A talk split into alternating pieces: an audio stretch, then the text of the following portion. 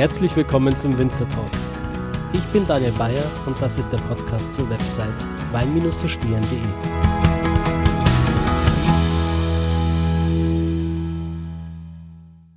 Hallo liebe Zuhörer, herzlich willkommen zu einer neuen Folge des Winzer Talks und ich bin jetzt ein paar hundert Meter weitergefahren äh, in Mehring zu dem Weingut Hofranzen und ich begrüße ganz herzlich die Caro und den Martin. Hallo ihr beiden. Hallo. Hallo. ja, schön, dass ihr äh, dabei seid. Herzlich willkommen in der Show. Ja, danke. Ähm, mich würde mal interessieren, ihr seid jetzt erst quasi vor kurzem eingestiegen in dieses Weingut, also Vollzeit quasi. Ähm, wie ist es dazu gekommen? Also ähm, so vor kurzem ist eigentlich bei mir falsch. Also ich habe 2009 das Studium in Geisenheim abgeschlossen und äh, bin dann ein Jahr nach Österreich ähm, zum Arbeiten ausgewandert sozusagen. Äh, ich habe im Burgenland gearbeitet, ähm, in einem renommierten Betrieb, ähm, habe dort im Keller gearbeitet. In welchem, wenn ich fragen darf? Liegenfeld heißt der in Donnerskirchen. Aha. Äh, wirklich ein ganz cooler Betrieb, ne, auch ein Familienbetrieb, also eigentlich so äh, von der Familie wie hier, aber natürlich auch eine andere Hektar Rebfläche, eine andere Art von Vermarktung und ähm, herzensgute Menschen und es war ist immer noch meine zweite Familie, meine zweite Heimat sozusagen. Ähm, und nach dem Jahr bin ich dann zurück ins elterliche Weingut, weil es ist natürlich ähm, was anderes, wenn man nochmal die Chance hat, eigentlich so ähm, woanders mal Erfahrung zu sammeln und dann auf das zurückblicken, was einem zu Hause geboten wird. Und ähm, da habe ich eigentlich äh, für mich so festgestellt, dass ich jetzt auch jetzt die Zeit erlangt habe, ähm, herauszufinden, ob ich äh, in der Lage bin, das elterliche Weingut ähm, dort mitzuarbeiten und eventuell sogar zu übernehmen. Mhm. Und dann haben wir äh, eigentlich seit 2011 bin ich jetzt hier im Weingut tätig, ähm, durfte mir eigentlich so meine, das war eigentlich ganz cool von meinen Eltern gemacht, war es war anfangs ein bisschen hart, durfte mir meine Arbeitsfelder selbst auswählen, Tätigkeitsfelder selbst auswählen. Ähm, die haben halt irgendwie so gesagt, wenn du meinst, der Moment ist jetzt gekommen, dann und der Betrieb kann es ähm, ermöglichen, dann darfst du jetzt ja starten in den Feldern, wo du denkst, dass du dort arbeiten kannst und willst. Wann war dieser Zeitpunkt und welche Felder waren das? Also es hat äh, 2011 gestartet und ich habe zuerst mal so ein bisschen in der Vermarktung mir das Ganze angesehen. Also wie sind wir aufgebaut? Wir sind natürlich äh, auf äh, Privatkunden ähm, und Gastronomie sind wir konzentriert und äh, haben habe aber dann irgendwie dadurch, dass ich in Österreich eben im Keller tätig war, habe ich da ein bisschen Blut geleckt und äh, dann habe ich halt äh, mir ja den Keller eigentlich mit dem Papa ähm, ja eigentlich so vorgenommen und habe da ziemlich viel schon früh, äh, also direkt mitentscheiden dürfen. Die Weinstilistik schon etwas verändert. Ähm, wir haben den Fokus auch auf die Steillage gesetzt. Also wir sind ja hier an der Mosel und ähm, die Kulturlandschaft besteht eben aus der Steillage und somit haben wir ähm, dann den Fokus darauf gesetzt, auch in der Steillage uns äh, ja ranzuarbeiten und äh, Fuß darin zu fassen. Und äh, das war, das wollte ich genau dieser Steillagencharakter in den Weinen widerspiegeln. Was fasziniert dich an den Steillagen? Es ist die Mineralik, es ist einfach so, weißt du, wenn du einfach mal in den Weinberg gehst, du machst deine Arbeit, du stehst ja immer mit dem, mit dem Rücken zu der schönsten Aussicht. Ne?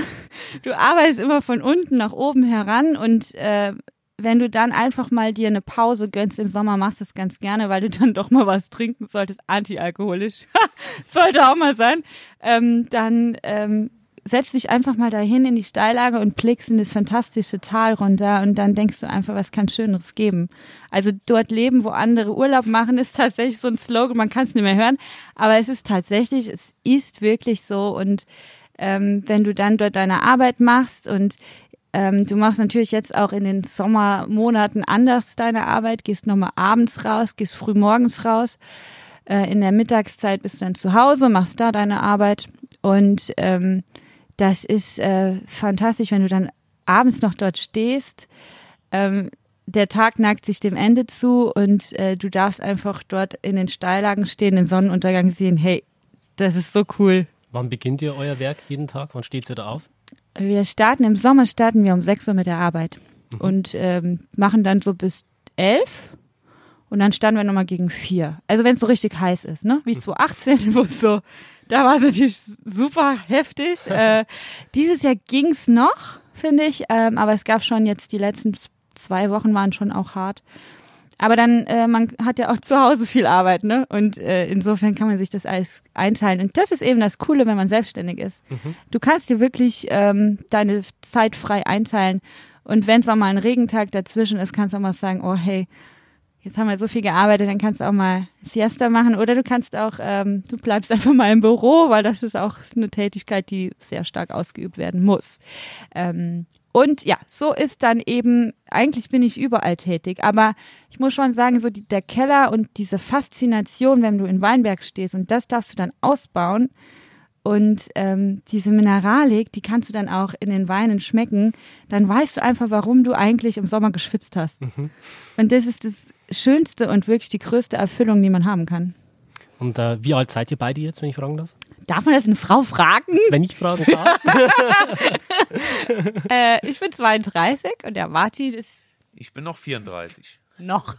und ich bin 33, dann schließt sich Ja, sehr gut. Perfekt. Ja. Wie, wie bist du zum Weingut gekommen, Martin? Drehen ja. wir mal kurz das Mikrofon hier. Ja, genau. genau so. Ich hoffe, es hört man mich. Bestimmt. ja, wie bin ich zum Weingut gekommen? Also natürlich äh, in erster Linie natürlich über meine Frau, jetzige Frau, die Caroline. Ähm, ich muss also dazu sagen, ich bin ein Quereinsteiger, so ein ganz klassischer. Meine erste Ausbildung war im IT-Bereich, habe ich meine erste Ausbildung gemacht und habe da auch gearbeitet. Und dann habe ich, wie gesagt, die Caroline kennengelernt. 2009 war das? Ja, 2009. 2009. Und ähm, bin dann anfänglich, äh, ja, habe ich jetzt also nicht so aktiv mitgearbeitet im Weingut, gebe ich ganz offen ehrlich zu, aber bin dann immer so langsam mehr und mehr, sag mal, da rein dazugekommen zu jeden Arbeiten, bin da anfänglich mal nur mit einer Weinmesh gegangen. Ich sag mal so, hab so Hiwi-Arbeiten gemacht. Ja, muss ja auch gemacht werden und dann nach und nach halt, wie gesagt, immer mehr auch die Leidenschaft dazu entwickelt. Wie gesagt, vorher, wenn man dazu sagen kann, einfach immer im Vordergrund tätig gewesen, also auf Weinfesten Wein eigentlich immer nur getrunken. Wie, wie hat sich die Leidenschaft bei dir dann entwickelt? Wann war das so der Zeitpunkt? Ja, da habe ich schon öfter mal dran gedacht, wann also dieser, ja, dieser Wendepunkt eigentlich war. Also ich meine, das war, wenn ich jetzt einfach mal, gibt ja immer so Sachen, wenn man sich an irgendwas richtig erinnern kann, ab dann ist das soweit. Bei mir war eigentlich so Herbst 2011, wo ich wirklich mich dran erinnern kann, wo ich äh, mal wirklich seit der Traumlese, also mit Traumlesen war, vorher natürlich auch, aber 2011 dann intensiver und dann auch mich dann quasi mal so für die ganze, ja, Produktion und wie das überhaupt äh, ist das Produkt. Also die Leidenschaft kam dann wirklich mit von von Anfang bis Ende, also quasi wie so eine Traube überhaupt mal zu Wein wird und ja, wie das überhaupt passiert, der Ausbau und alles. Und dann ja, wie gesagt, 2011 glaube ich war so ein äh, Wendepunkt in meinem Leben, Gott sei Dank. Und äh, ja, habe dann wie gesagt auch 2015 meinen alten Job an den Nagel gehangen und quasi ja Umschulung begonnen, also ganz normalerweise in der Berufsschule dann zweijährig verkürzte Ausbildung äh, nebenbei gemacht, habe dann quasi äh, meinem Ausbildungsbetrieb, also ich war nicht hier zu Hause, also jetzt sag mal so zu Hause, äh, machen ja auch viele, aber ich wollte halt auch mal, weil ich schon auch älter bin und ich wusste genau, ich, hey, ich komme nicht mehr jetzt irgendwie noch mal nach Australien oder so oder in sonstige andere Anbaugebiete, weil natürlich mal über die Jahre auch mehr und mehr rein äh, gewachsen ist und man merkt das schon, äh, ja, dass dann die Arbeit immer mehr wird und ja, man nimmt so die Zeit dafür wegzukommen und deshalb habe ich meine Ausbildung dann äh, hier in der Ruwer gemacht beim Kartäuserhof. Mhm. Und äh, da habe ich auch viel gelernt und das probiere ich dann auch immer alles ein bisschen mit reinzubringen. Und ja. Wann, jetzt, warst, wann warst du dann fertig mit der Ausbildung? Ich war fertig, also wie gesagt, im äh, 2015 habe ich angefangen und ja, zwei Jahre später, so im Sommer 2017 war ich fertig gewesen und hab, bin dann quasi quasi übergangslos dann äh, hier im Weingut angestellt geworden bei meiner Schwiegermutter und ja, jetzt bin ich halt bei meiner Frau tätig. ja, und mache jetzt noch nebenbei den Meister seit letztes Jahr im November. Und wie lange wird der dann dauern? Der ist jetzt, wie gesagt, seit November dran und dann bin ich jetzt quasi fast in einem Jahr Super. fertig. Aha. Da ja. lernt man dann nochmal vertieft das richtig im Detail, dann wahrscheinlich auch chemische Abläufe und so weiter, oder? Ah, nee, eher nicht so. Also, das ist so, wie gesagt, berufsbegleitend und ähm, ist halt, wie gesagt, ist eine Weiterbildung. Also ist jetzt nicht so wie zum Beispiel, äh, ich mache nochmal ein Studium oder ein Techniker. Also ich schneide natürlich alles an, aber ich sag mal, so ganz vertieft in so chemische Abläufe äh, wird dann nicht mehr gegangen, sondern die setzen auch schon vieles voraus. Und ja, du musst halt da ganz normale deine Meisterprojekte machen, deinen Ausbilderschein machst du und ja, machst drei Module durch und dann am Ende nochmal ein kleines Gespräch und dann Wo ist da so der Schwerpunkt drauf, thematisch? Äh, das sind eigentlich so drei Schwerpunkte. Also der erste Schwerpunkt ist äh, der Ausbilderschein, das ist so das erste Modul. Äh, ausbilden, Also ADA quasi, oder? ja genau, Genau. genau, der ganz normale Ader. Dann zweiten Teil ist äh, sein weinbauliches Projekt, beziehungsweise kannst du auswählen zwischen, ob du was im Keller machst, vermarktungstechnisch oder äh, ja im Außenbetrieb, also Weinbau. Ähm, da musst du halt einen, einen Versuch machen und den dokumentieren, den präsentieren und auch eine, ich sag mal, ja, ist eine, eine, Arbeit schreiben, genau, eine schriftliche Ausarbeitung schreiben und die dann quasi nochmal vorstellen und dann als drittes dann, was wir alle gerne machen, BWL. ja, also quasi dann, ja, wie man eine Bilanz liest, der ganz typische Kram. Perfekt. Ja, Ja. ja. Und wie gesagt, so bin ich dazu gekommen. Und äh, Caro, du bist jetzt Vollzeit im Weingut. Genau. Jetzt haben wir das Mikrofon wieder rübergezogen Genau. zu dir. Ähm, genau, ich bin äh, eben seit 2011 Vollzeit im Weingut tätig und äh, habe es jetzt 2019 übernommen. Genau, das ist eigentlich meine ursprüngliche Frage gewesen. Ja. Also wirklich mit der kompletten Übernahme. Krass, ja. Ich kann es immer noch nicht glauben, ja. Weil das ist natürlich eine riesen Herausforderung. Also wenn man einfach überlegt, über die Generationen hinweg wurde das Weingut weitergegeben. Es wurden Stellschrauben äh, gedreht und optimiert und ähm, man hat immer noch so seine Visionen und was man alles ähm, umsetzen mag, seine Ziele und jetzt habe ich sie selber in der Hand. Ne? Also vorher konnte ich dann immer noch sagen, hey, soll mir nicht und äh, wie wäre es, wenn? Und ähm, jetzt auf einmal, ähm, ja, darf ich das so entscheiden. Was ist deine Vision? Also meine Vision ist es einfach, dass ähm, die Weine, die wir erzeugen, dass wir die, wir haben so eine Begeisterung dafür. Wir haben so eine Begeisterung für die Steillage, für die Arbeit in der Steillage, ähm, für Faszination Riesling. Und das will ich weitergeben, dieses Feuer, weißt du? Also das ist so, Ich sehe es in deinen Augen. wir müssen doch gleich mal was trinken hier. Also die Augen leuchten, wenn du das Wort Riesling auch nur aussprichst. Wahnsinn. Genau, also wir sind ja auf äh, Riesling fokussiert. Also das ist so, ähm, klar, was wächst denn hier in der kargen Steillage? Da wächst halt der Riesling, gell? Und ähm, wenn man einfach mal dieses, ähm, auch dieses atemberaubende Wurzelwerk sich ansieht, die Rebe, wie knorzig die ist und äh, wie widerstandsfähig die äh, Fröste und ähm, heiße Temperaturen, wie wir sie jetzt gerade haben, so wegsteckt. Und ähm, es ist keine Bewässerung in den Steillagen hier in Mehring. Und viele fragen immer, ah ja, ist er dann bewässert, oder? Nee, die Wurzeln sind so tief, dass halt tatsächlich ähm, die Reben das Wasser aus dem, aus dem Boden noch heranziehen. Wie, wie tief kann man sich dieses Wurzelwerk vorstellen Ja, in bis zu Metern? 20 Meter. Wow. Ja, da geht schon was. Also Neuanpflanzung ist hart, ne? Aber das ist dann nicht mehr so ein, so ein dickes Wurzelwerk in 20 Metern, sondern mehr so, ja, es, so es dünn. wird schon dünn. Es wird schon fein, ja. Genau. Also Wird wirklich ganz fein dann quasi rein in den Boden, um dort die Genau. Mineralien wirklich Genau. alles wegzusaugen. Genau. Und genau das will ich einfach weitergeben, weißt du, und dann ähm, auch, ähm, wir haben schon eine, würde ich sagen, eine coole Qualität. Also wir müssen mal gleich echt probieren. Können wir gleich machen. Ja. Und äh, ich finde halt einfach, ähm, ich will damit jetzt rauskommen, weißt du? Absolut, ja, Mann. Ja, weißt du, irgendwie, ich will es nicht mehr verstecken. Ich will jetzt raus. Geil. Und, ja, Da ist der Podcast schon mal eine gute Plattform dafür. genau. Bin ich sehr dankbar. Ich auch. Freut mich auf Ja. jeden Fall, zwei so positive Menschen mit dabei zu Ja, haben. cool. Ähm, wie wäre es, wenn wir gleich mal den ersten Wein kurz Ja, machen wir. ansprechen oder Machen wir. Ähm, probieren? Genau, was, was haben wir jetzt im Glas? Also es hier ist jetzt ein einmal eins Riesling trocken, Jahrgang 2018.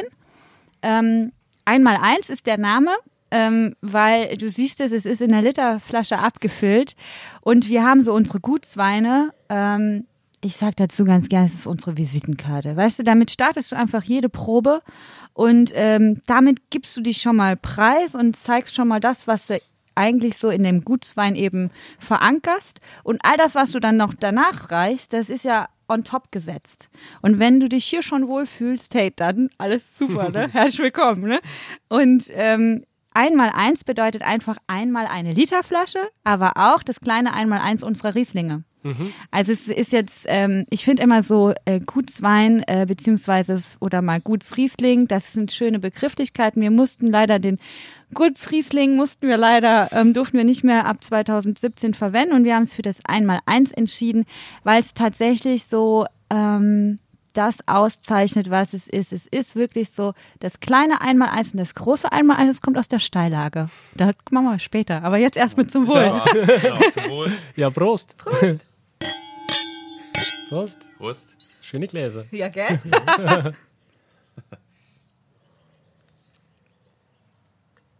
Ja, also das hier ist jetzt für mich so typisch Riesling. Du hast diese Fruchtigkeit, so eine Rassigkeit drin. Ähm, du hast aber ganz typisch so diese Pfirsich-Aromatik. Ähm, und es ist halt nichts Kompliziertes. Es ist genau wie, also für den Moment würde ich jetzt so geschaffen sagen, weil es ist ein warmer Tag und jetzt kannst du einfach mal sowas easy drinking, weißt du, nichts Kompliziertes, einfach so zum Abschalten. Ähm, Flasche auf und ja, los. genau. Ganz, ganz easy. Passt so gut zum Garten, Wein. Wo wir jetzt Ja, finde ich auch. Ne? Perfekt. Man hat da schon so eine schöne Apfelfrucht noch mit dabei zu dem Pfirsich. Also nicht nur quasi diese, diese warmen Früchte, wie es jetzt 2018 wahrscheinlich dann äh, extremer Mhm. Ja. war, ähm, sondern da hat man auch noch diesen frischen Apfel jetzt mit dabei. Genau. Das ist eben diese Frische. Äh, und es ist halt so, dass der Wein einfach Lust auf mehr machen soll. Mhm, das macht Und nicht definitiv. satt. Ne? Schön. Genau. Genau. Und äh, äh, welche Lagen sind jetzt da mit eingeflossen in Ja, diesen Wein? das ist äh, Mehringer Goldkupp. Das ist jetzt äh, im, im Prinzip ist es äh, mehr im flacheren Bereich, also da, wo wir auch mit Maschinen noch arbeiten können, wo die Traktoren auch einen Einsatz haben. Ne? Sonst wäre es ja auch langweilig, wenn der Mann keinen Traktor fahren kann. Habe ich auch schon ausprobiert, macht mega Spaß. Super, gell? ja, schöne Grüße am Wolfgang von Mein Gott, wow. Der hat mir die Chance damals gegeben. Ah! Ja, cool. ja, und äh, natürlich brauchst du irgendwas auch äh, für den Preiseinstieg, ne? Oder auch für den Konsumenten, der dann auch sagt, boah, also jetzt direkt Steillage zu starten, ist dann auch ein bisschen hard stuff. Genau. Und du brauchst halt schon Man muss sich langsam rantasten Genau, so einen Einstieg und ähm, auch äh, einmal Preiseinstieg, aber auch einmal Qualitätseinstieg. Mhm. Und genau das äh, zeichnet der Wein aus. Genau. Wie viele Hektar habt ihr jetzt eigentlich? Ja, wir haben jetzt zehn Hektar. Mhm. Das sind so ein klassischer Familienbetrieb. Also meine Eltern arbeiten noch voll mit und ähm, der Martin und ich. Und dann haben wir halt noch ähm, Minijobber, die dann ähm, ja ihre Tätigkeiten im Weinberg so ausführen, wie es eben dann ja gebraucht wird. Gell? Saisonarbeitskräfte dann. Ja. Zu Lese oder zu den. Aber ganz cool ist, Entschuldigung, Ja, kein Problem. ähm, wir haben halt ähm, Freunde, die, also eigentlich auch Kunden, die zu Freunden geworden sind aus der Region und die nehmen sich extra Urlaub, um mit uns Trauben lesen zu Echt? gehen. Total cool. Wow. Ja, und die verstehen auch, warum man Trauben, also nicht warum man Trauben liest, aber welche Trauben man liest. Weißt du, und du hast ja jedes Jahr verschiedene Schwierigkeiten. Du hast mal eine Botrytis, du hast mal eine gute Botrytis, du hast auch mal eine schlechtere, du hast ähm, eine Graufäule eventuell auch mal, die dann auch entfernt werden muss und du erklärst denen das und die verstehen's und sagen auch einfach, okay, äh, in die Traube würde ich vielleicht jetzt nicht reinbeißen, dann werfe ich sie auch auf den Boden, weil das sage ich denen auch. Nur die, die euch anlachen, bitte in den Eimer. Alles andere bitte weg. Es sei denn, wir gehen jetzt Beeren oder Trockenbeeren auslesen, lesen. Dann natürlich ähm, wird gepiedelt. Aber das machen, das machen dann nicht alle. Das wollen nicht alle, weil es ist natürlich ein Job, der ähm, zerrt und wo man nicht sieht, was man am Ende vom Tag gemacht hat, weil man hat einfach nur so eine kleine Bitte voll oder so, ne? Und das ist dann Kommt halt. nicht so viel raus. Nee, das ist halt ziemlich anstrengend. Aber äh, ja, auch ganz cool zu machen. Wie viele äh, Mitarbeiter braucht ihr da für so eine Lese? Weil wir sind äh, so 10 bis 15 Mann. Und wir kriegen dieses Jahr auch erstmals einen Praktikanten aus Österreich. Wow. Ja, Cool. ja, finde ich auch cool. Wo, wo kommt der her? Der kommt auch, ähm, das ist ganz witzig, der kommt auch äh, aus dem Burgenland. Nice. Und der macht, also in Österreich ist ja die Ausbildung eine andere wie in Deutschland. In Deutschland gehst du ja arbeiten und hast deine Berufsschule. Und in Österreich läuft es irgendwie so ab, du, äh, jetzt will ich nichts Falsches sagen, bitte verbessere mich, wenn du was weißt. die Hörer, die, die, Die werden das schon. Also die machen äh, ihre Schule und dann gehen die zu, zu einer äh, Berufsorientierungsschule und da kannst du entweder wählen Tourismus oder Gastronomie oder Weinbau und dann machst du da auch nochmal deine Vollzeitschule und die müssen dann äh, Praktika ähm, absolvieren im In- und Ausland. Und jetzt kommt einer zu uns. Super. Ja, finde ich super. Ja, gerade mit dem Burgenland bin ich natürlich auch mega verbunden. ich auch. Wirklich wunderschön da, Ja, oder? ist echt toll. In, in zwei Wochen bin ich wieder da. Schön, nimm schöne Grüße mit. Ja, mache ich auf jeden Fall. Genau. Was für Weinbauregionen faszinieren dich noch? Wo warst du noch überall? Was fällt Mm. dir da spontan ein? Also spontan, weil ich jetzt gerade kürzlich da war, ist natürlich Südtirol. Äh, Finde ich von der, ähm, von, von der Landschaft her einzigartig. Tolle Weine, Super Weine. Ne- Menschen, gute Essen. ja, das Essen und Wein ist natürlich, die haben es einfach drauf, ne? Oh ja. Das ist einfach so eine Kombi, die, die, ja, die bringt einen zum Schwelgen. Ähm, dann finde ich äh, Portugal ganz cool, das Durotal. So wie die Eva. Ja, finde ich auch super. Ähm, dann war ich jetzt in Südafrika, waren wir mit 2014 waren wir zusammen. 14, ja, genau. In Die Süd- erste große Reise. Ja, Geil. Ähm, wenn der Podcast erscheint, werde ich gerade in Südafrika sein. Hm. Nein, ne? Ja. nein. Schöne, schöne Grüße an mein zukünftiges Ich. Wir wollen mit ins Gepäck. Nimmst du uns mit? Ja, klar. Wir- Der, erscheint ja quasi im November, der Podcast. Und, Und ich bin am, am 7. Oktober ist mein Flug, da bleibe ich dann für drei Monate. Wow, über die Lese. Ah nee, die startet erst später, gell? Mhm. Genau. Die startet Februar, März so rum oder was Ja, genau. Gell? Her Also Herbstvorbereitungszeit. Genau, also wenn ich unten bin, äh, Oktober, November, Dezember, das ist dann quasi so Frühling, Sommer. Ja. Oh, schön. Genau. Traumhaft. Wo, wo, wo wart ihr überall? Wo warst du überall? In Südafrika? Was hat dich am meisten fasziniert? Ähm, also ich gucke ja überall so ein bisschen rein und äh, sieh mir auch die Vermarktungsstrategien an, ähm, die Kellertechnik und dann die Weinberge.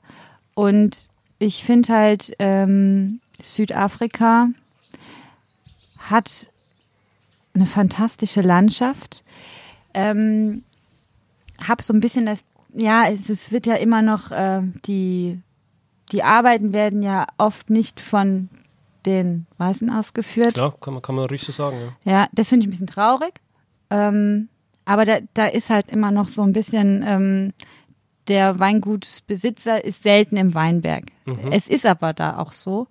Ähm, andererseits ähm, finde ich, äh, die haben einfach, die haben richtige Weingüter da stehen. Das ist, sind schon fast Paläste.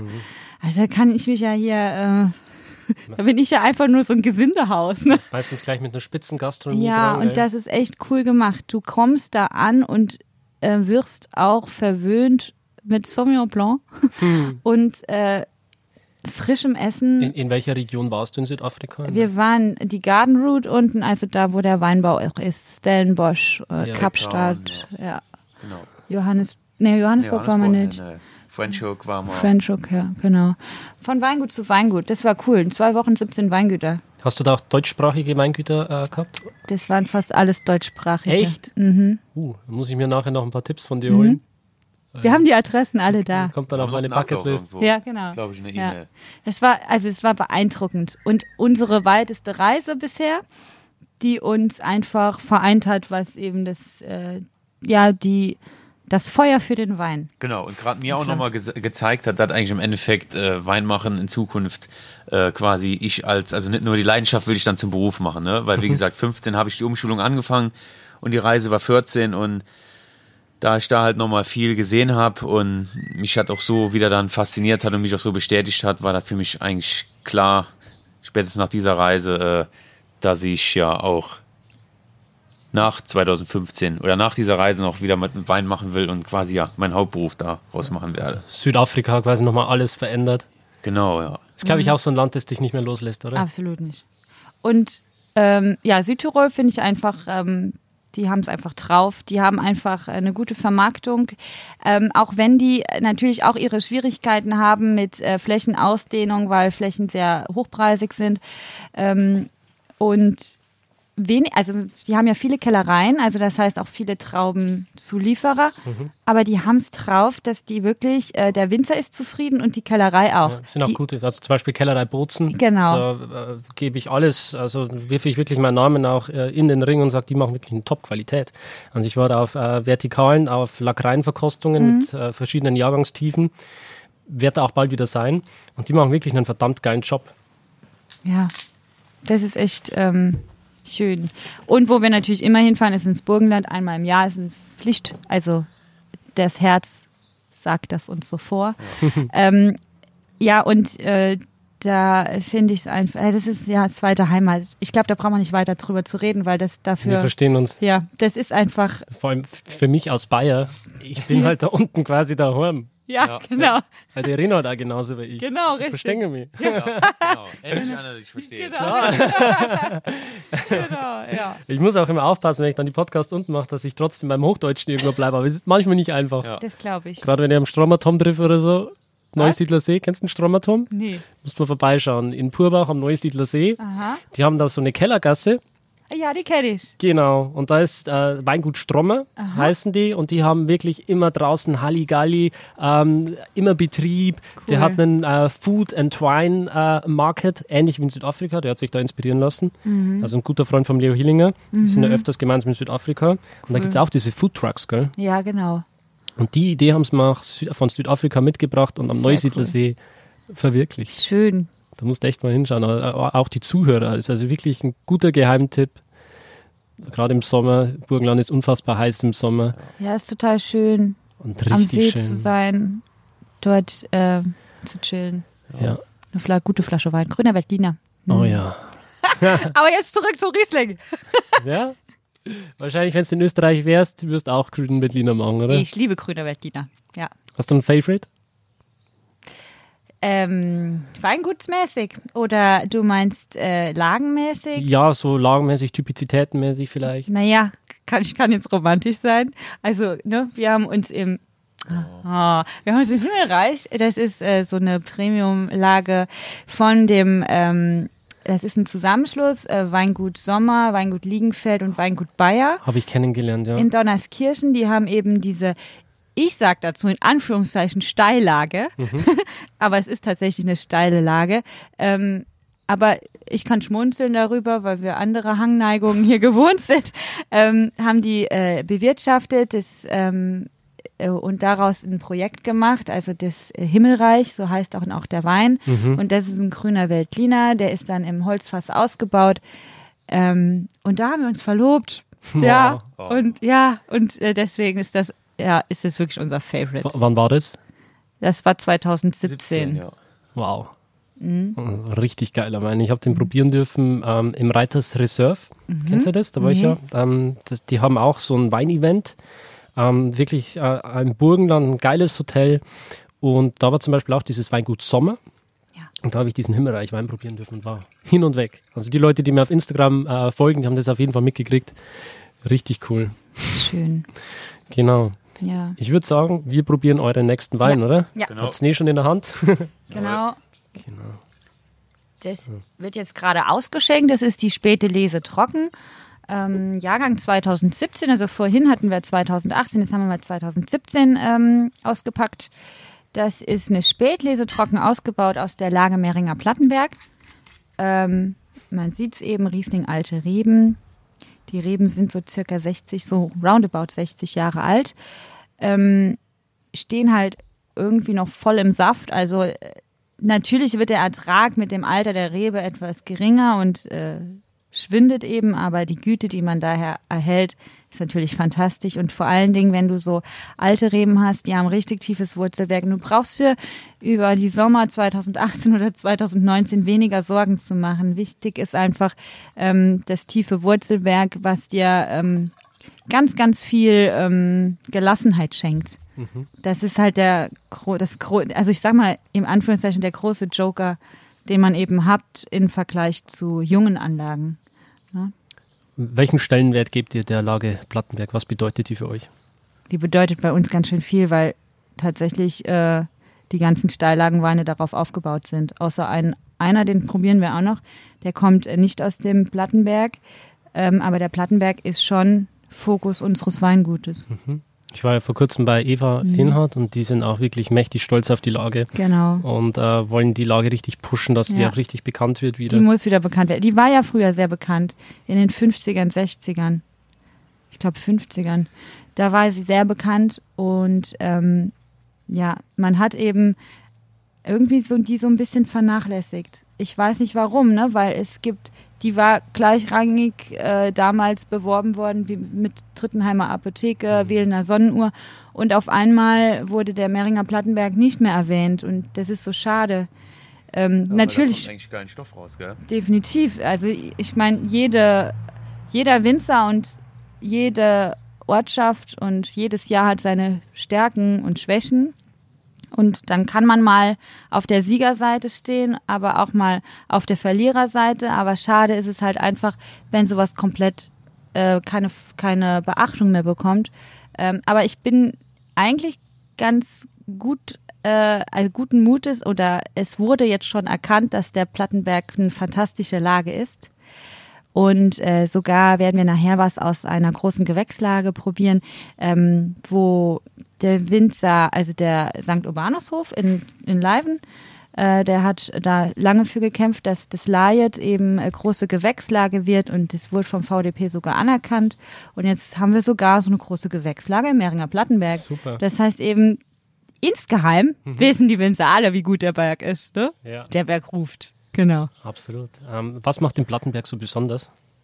einfach ähm, meines Erachtens ist es äh, der Schieferbruch, der da drin steckt. Ähm, man hat eben, Man hat diesen Quarzit auch mit drin, oder?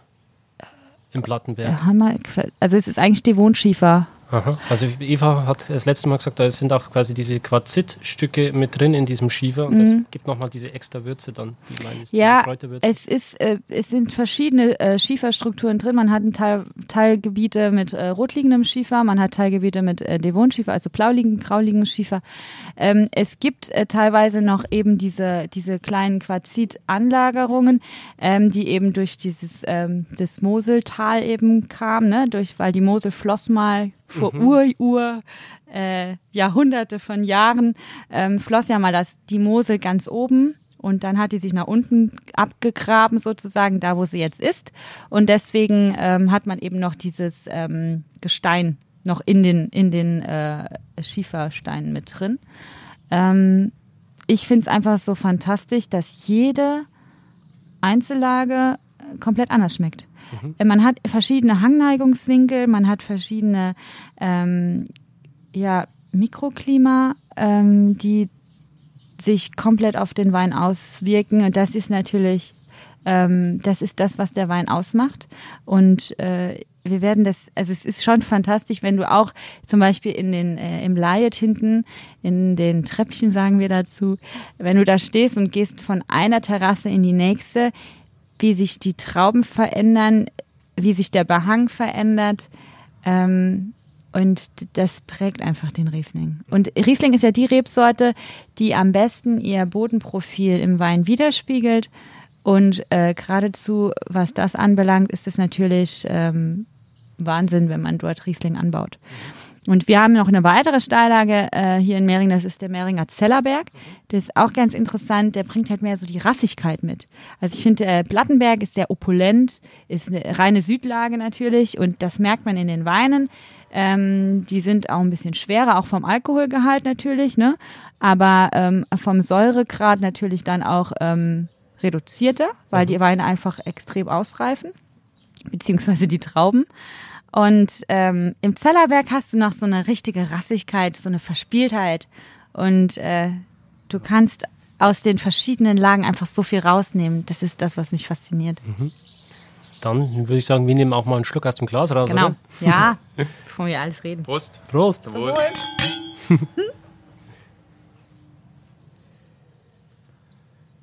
Und das ist jetzt für mich so ein Wein, wenn jemand zu mir sagt, sag mir bitte was typisch Mosel, dann zucke ich den Wein raus. Weil du riechst es auch schon, das ist richtig mineralik in seiner puren Form. Und die Fruchtigkeit, genau. genau, die kommt, das ist so eine Feinfruchtigkeit, die kommt so hinten nach raus, aber im Geschmack ist sie vollkommen da. Und ähm, ich finde aber im Vordergrund steht hier eindeutig dieses Schiefermineral. Und ähm, das ist für mich ein Wein, ein absoluter Speisebegleiter. Es ist natürlich jetzt auch schon so, das ist schon, das ist schon äh, ein bisschen komplexer. Ähm, es ist nicht mehr so einfach zu verstehen, aber es macht enorm Spaß. Absolut. Hm. Wie habt ihr den Wein ausgebaut? Wie ist eure Philosophie im Keller? Ja, wir sind, ähm, Müsst ihr auch was sagen? Willst du was, sagen? Ja. Ja. Also unsere Philosophie im Keller, also wir wollen, wie gesagt, die Weine so naturbelassen wie möglich lassen. Also heißt, wir arbeiten also im Keller viel spontan, viel mit Spontanhefen, also geben da nichts zu, weil mir die Weine im Endeffekt, die sollen, im, also die sollen später im Glas, also wirklich eins zu eins die Lage, die Mineralik und alles widerspiegeln, spiegeln. Ja, und deshalb, wie gesagt, ähm, geben wir eigentlich keine zusätzlichen Hefen zu, sondern arbeiten da viel mit spontan. Und Haben ja. die Eltern auch schon so gearbeitet oder habt ihr das ins, ins Weingut gebracht mit den. Nee, der Schwiegervater hat auch schon, hat auch schon viel Ja. damit gearbeitet. Aber ich muss sagen, seitdem der Papa auch dann gemerkt hat, er ist nicht alleine mehr im Keller und er hat viel, also man kann halt viel mehr Zeit im Keller verbringen, ähm, dann konnten wir das weiter ausarbeiten, weiter ausdehnen. Es gab vorher immer so Weine, da hat er gesagt, das ist jetzt, das machen wir spontan und das machen wir spontan und das nicht und, und jetzt versuchen wir schon eigentlich fast alles spontan Ja. zu vergären. Und wir haben halt dieses Jahr, zu, also wir haben letztes Jahr geheiratet und haben da auch wieder zwei traditionelle Mosel-Fuderfässer, also diese tausend und ein paar zerquetschte Literfässer gekauft äh, aus Holz und äh, tasten uns da jetzt wieder ran, ähm, ja, wie quasi früher den Wein auszubauen. Ähm, ich sag mal so, meiste eigentlich ist trotzdem immer noch im Edelstahl, ähm, aber es ist auch schon Wahnsinn, wie, wie die Weine schmecken aus einem Edelstahlfass, wenn man die einfach mal Zeit gibt, spontan vergärt. Und ja, jetzt 18 haben wir dann die ersten Weine mal nochmal im Holz vergoren und das sind schon Welten. Also das ist krass, dieser Unterschied. Ja. Wie, wie äußert sich dieser Unterschied? einfach darin, ähm, der Wein ist reifer. Ich würde einfach sagen, reifer, ähm, zugänglicher sofort. Ähm, hat er die ganze Zeit Luft, ja. Ist ja. halt oxi mehr ein oxidativer Ausbau, Edelstahl ist ja komplett Genau, reduktiv. genau. Und äh, das spiegelt sich auch im Wein da. Also Genau. sind, sind beides tolle Weine, äh, aber ganz, ganz unterschiedlich. Genau, also durch diese Mikrooxidation bekommt quasi auch die Frucht, ähm, die im Wein drin ist, die Chance zu reifen. Ähm, wenn man das sich so vorstellt an einem Apfel, man hat einen grünen Apfel und je mehr Sauerstoff dann hinkommt, desto reifer wird er. Also das Genau. wird dann irgendwann ein roter Apfel, dann wird es ein gelber vielleicht, dann äh, wird es so ein bisschen angematschter Apfel, bis zum Bratapfel. Und so kann man sich eben die Frucht dann auch äh, vorstellen, die sich dann immer weiterentwickelt, oder? Richtig. Also es ist einmal so, gibt es einmal diese, bei der Traube ist es ja auch so, geht es ja auch in diese Zyklen so rein. Und ähm, bei der, ähm, beim Ausbau ist es auch so ähnlich. Also das ist einfach, der Wein wird, ähm, ich finde einfach nochmal, der kriegt nochmal so einen Feinschliff. Ne? Der wird nochmal in eine ganz andere Richtung geprägt. Und äh, das ist interessant, wenn man einfach ähm, sowohl als auch anbieten kann. Für uns war es jetzt erstmal wichtig, ähm, dass wir im Keller unsere Philosophie verankern, äh, uns selbst finden, das an den Kunden weitergeben können. Und es hat schon immer uns unter den Nägeln gebrannt, weil wir das klassische Weingut sind, dass wir dann auch wieder weiter mit Holzfässern arbeiten. Wir mussten halt leider auch viele Holzfässer, die mein Opa noch hatte, ähm, aufgrund der Jahre eben auch ähm, ja, eliminieren, weil die einfach nicht mehr zu nutzen waren. Und ein Holzfass, ein gescheites zu kaufen und ähm, man investiert dann richtig viel darin und man kauft nicht irgendeins, man kauft halt schon ein gutes. Ein, es ist ein Produkt, was sehr selten geworden ist leider. Küfer, also an sich, also ein Fassbinder zu finden, ist auch äh, rar. Wo habt ihr euren Fassbinder? Ja, aus, aus Österreich. also wir haben tatsächlich ähm, auch das Hochzeitsfass geschenkt bekommen aus Österreich. Wow. Also ja, also und äh, vielleicht ist es auch ein bisschen so, dass da einfach noch ja eine emotionale Ebene eben zu ist, warum man so schwärmt. Ist halt nochmal eine schöne Bindung, gell? Ja, Ja, also passt wirklich toll. War, hat uns sehr gerührt, wo wir das Geschenk Ja. gekriegt haben. Im wahrsten Sinne des Wortes Ja. die Fassbindung. Ja, Genau. Ja, genau. Ja. Ja. genau, ja. voll Ja. schön. Ja. Und, Und- das ist halt die Philosophie. Und was halt auch meines Erachtens wichtig ist, wo wir auch für stehen, also man muss den Wein noch Zeit geben. Ne? Mhm. Also deshalb, wie gesagt, die Lagenweine sind jetzt alles noch, äh, was heißt noch? Gott sei Dank, also ein 17er. Und wir, also wir arbeiten eigentlich grundsätzlich so, die Lagenweine werden immer erst im Juni oder Juli abgefüllt. Also die 18er sind jetzt auch erst seit zwei Wochen auf der Flasche. Und ähm, dann brauchen die auf der, also kriegen die auf der Flasche auch nochmal ausreichend Zeit von uns. Heißt also, die kommen frühestens erst Weihnachten oder dann nächstes Jahr in den Verkauf. Und ähm, weil wir sagen halt, die brauchen noch die Zeit und wir haben die Erfahrung gemacht, dass das eigentlich äh, super ist. Und Ja. ja. Wie äh, macht sie sie mit der Maische? Maische-Standzeit oder solche Themen? Da spielen wir auch ein bisschen. Also da also wir sagen jetzt nicht, wir machen alles Maischestandzeit. Das kommt auch noch auf die Jahre an. Wie ist denn überhaupt das Lesegut? Äh, sind Maischestandzeiten überhaupt möglich? Wie ist die Fäulnis? Etc. pp. Also machen wir wirklich abhängig vom, vom Lesegut und von den Jahren. Und ja, ist auch noch eine große Spielwiese. Aber eine Musterlösung wie bei so vielen haben wir da nicht. Also wird dann meistens spontan, ja, spontan entschieden. Ja, und äh, ja, dann halt geguckt. Was, was, kann man im Idealfall durch eine Maischestandzeit aus dem Wein noch rausholen? Was gibt es nochmal extra? Ja, also durch eine lange Maischestandzeit, also kriegst du doch schon. Es wird halt mehr extrahiert genau. aus den Häuten, ne? Also du hast ja dann den, ähm, die Enzyme werden ja dann aktiv, die traubeneigenen Enzyme, die dann eben Aroma aus den Häuten rausziehen. Und äh, je länger du das eben machst, ähm, umso intensiver wird es. Ähm, zum anderen hast du auch schon ähm, du, die Säuren verändern sich, die Struktur und äh, du kriegst halt eine richtig ordentliche Reife rein. Schön Körper auch, gell? Ja, eine Dichtigkeit, mhm. einen Tiefgang. Also schon auch eine, eine, Technik im Weinkeller, die wirklich ja. super Mittel ist, oder? Ja, du musst aber auch bedenken, also du musst halt auch ähm, die Technologie dafür haben. Ne? Also wir reden ja jetzt auch davon, es werden immer wärmere Herbste. Also als ich hier angefangen habe, zum Beispiel, habe ich mir gesagt, ich wünsche mir irgendwann, wenn wir alles äh, im Weinberg investiert haben und alles ist schön und alles ist super und ich kann mir ähm, irgendein Träumchen erfüllen, dann erfülle ich mir den Traum von einer Kühlung. und äh, das war im nächsten Jahr, also 2012, musste das, äh, musste das auf die Agenda geschrieben werden. Schneller Thema, wie wir gedacht haben. Ja, ja. weil ähm, der Herbst 2011 da fing es eigentlich an, da wurde es richtig heiß. Mhm. Und da haben wir teilweise Trauben mit 25 Grad bekommen. Wow. Ja, das ist halt mikrobiologisch, äh, da, da läuten alle Alarmglocken. Ähm, und du musst dann eben schauen, dass du es runterkühlst. Ne? Mhm. Das heißt eben, Maische Standzeit geht ist nur dann, ja. wenn du wirklich dann auch die Maische ähm, etwas kühlen kannst, beziehungsweise auch die mikrobiologische äh, ja, der, der Prozess, der da stattfindet, dass du den kontrollieren kannst, dass dir das Ding nicht vorher dann anfängt zu gären. Sonst, sonst laufen bei steigender Wärme quasi die Prozesse zu schnell ab, oder? Ja, und dann, das, das hast du nicht mehr im Griff. Du kriegst es nicht mehr gestoppt. Wenn, es, wenn die Hefen einmal dran sind, ja, das ist halt ein Rudel, ne? Und dann geht's ab. Und äh, das ist dann halt schlecht, wenn es halt eben in einem unkontrollierten Prozess abläuft. Mhm. Also du solltest dann immer schon schauen, äh, meiste Standzeit, wenn es geht, äh, wenn die Technologie passt dafür. Und mhm. natürlich die, alles, alles Entscheidende ist eben die Traubenqualität. Mhm. Was habt ihr für eine Einstellung, für eine Philosophie zur Botrytis?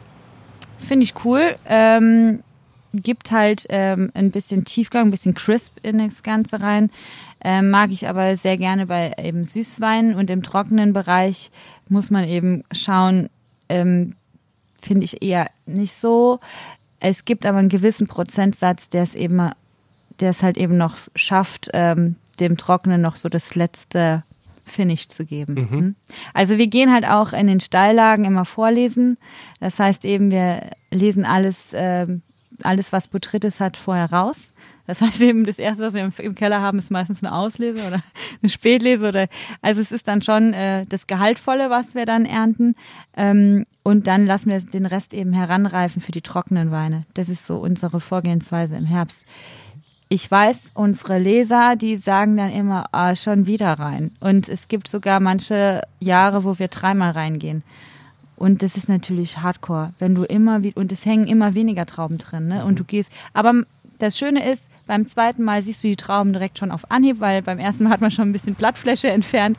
Insofern äh, geht es dann eigentlich ganz schnell. Das ist dann auch der große Vorteil, weil es wird ja dann auch später in den geht dann Richtung Ende Oktober und dann musst du natürlich auch mit Wetterumschwung rechnen, dass du dann, das ist eben das Pokern im Herbst, ne? Was was sicherst du dir? Aber ähm, es gibt kein richtig und kein falsch. Und hinterher wissen wir, was wir gut gemacht haben oder nicht. Wie, wie, triffst du da deine Entscheidungen? Machst du das aus dem Bauch raus oder mhm. ist das eine Kopfentscheidung? Wir machen es ähm, prinzipiell zu viert. Also alle werden mit einbezogen. Und ähm, zwei fahren immer raus, die Weinberge begutachten. Das Wichtigste eigentlich im Herbst. Genau. Jeden Tag rausfahren und gucken, wie sehen die Weinberge auf? Hat sich was verändert? Muss ich reagieren oder können die noch ein bisschen? Also das ist eigentlich immer so unser, ja, wird eigentlich jeden Tag gemacht. Genau, nimmt viel Zeit in Anspruch, aber ist eben, äh, man sicher, also ist, davon leben wir, ne? Mhm. Und äh, du musst dann einfach agieren. Mhm. Ja. Ja, da kommt dann, stell ich raus, gell? Ganze Jahr eigentlich nur für diese vier bis sechs Wochen Ja. Da entscheidet sich das gearbeitet. Genau, ja. dann. Wow. Das ist eine spannende Zeit auf jeden Fall, eine spannende Phase. Definitiv. So, Der was haben wir nächste. denn jetzt? Ja, ich habe ja vorhin erzählt von ähm, den Treppchen, also Leiterrassen, wie wir ihn nennen. Ähm, ja, ich muss gerade mal aufpassen. Das ist jetzt äh, Jahrgang 2017, also auch ein Lagenwein, ähm, Jahrgang 2017. Ähm, 2018, wie gesagt, äh, da ist noch so äh, das Verhüllungstuch oben drüber, kann man sagen. ähm, ja, kommt halt auch nicht auf den Markt, also erst so im ähm, November. Eigentlich, wenn die Folge dann erscheint. Genau, richtig. So November äh, ist meistens so der Startschuss für das, was, ähm, was dann eben im Vorjahr gelesen wurde. Mhm. Weil der Wein einfach die Zeit braucht, Ja, um auf der definitiv. Flasche nochmal zu reifen. Mhm. Und ich finde so, also ich, ich finde eher, wir haben hier die Möglichkeit im Keller bei konstanter Temperatur die Weine zu lagern. Und äh, das wollen wir dann einfach auch äh, dem Kunden so schenken. Mhm. Ne? Also einfach trinkreife Weine Genau. und nicht noch irgendwie abwarten zu müssen. Ja, weil im ersten halben Jahr sind sie wahrscheinlich verschlossen, oder? Ja, sehr. Ja. Hm? Also ist auch für uns nochmal so, huch, was haben wir denn da gefüllt, ne? Aber ähm, ja, die brauchen halt Also Zeit. ganz witzig, wenn du einfach mal irgendwann eine Flasche aufmachst, oh komm, probieren den nochmal und dann denkst, oh, wie Mhm. geil ist das denn? Genau, wie wir jetzt im Glas haben. Ja. Also das ist jetzt äh, 2017er Leiterrassen, eben die Einzellage Layet. Ähm, das ist eben diese große Gewächslage.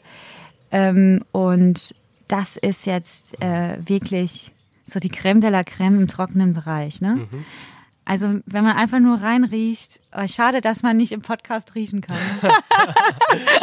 das wäre was. Marktlücke. Ja, iTunes, Spotify, schreibt euch das mal auf Genau. die Liste. genau. App für Mitriechen. Genau. Das wäre echt cool.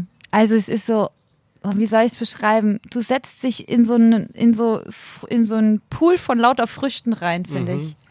Und ähm, dann hast du aber hinten hast du was leicht salziges und das ist eben diese Das Mineralik. sind auch auch so exotische Früchte. Ja? Es geht in so genau. eine schöne Ananas, äh, Mango-Richtung rein. Absolut Mango. Mhm. Und ich finde 17 ist Wahnsinn, was, was der Wein uns offenbart. Wahnsinn. Richtig Ja. geil. Mhm.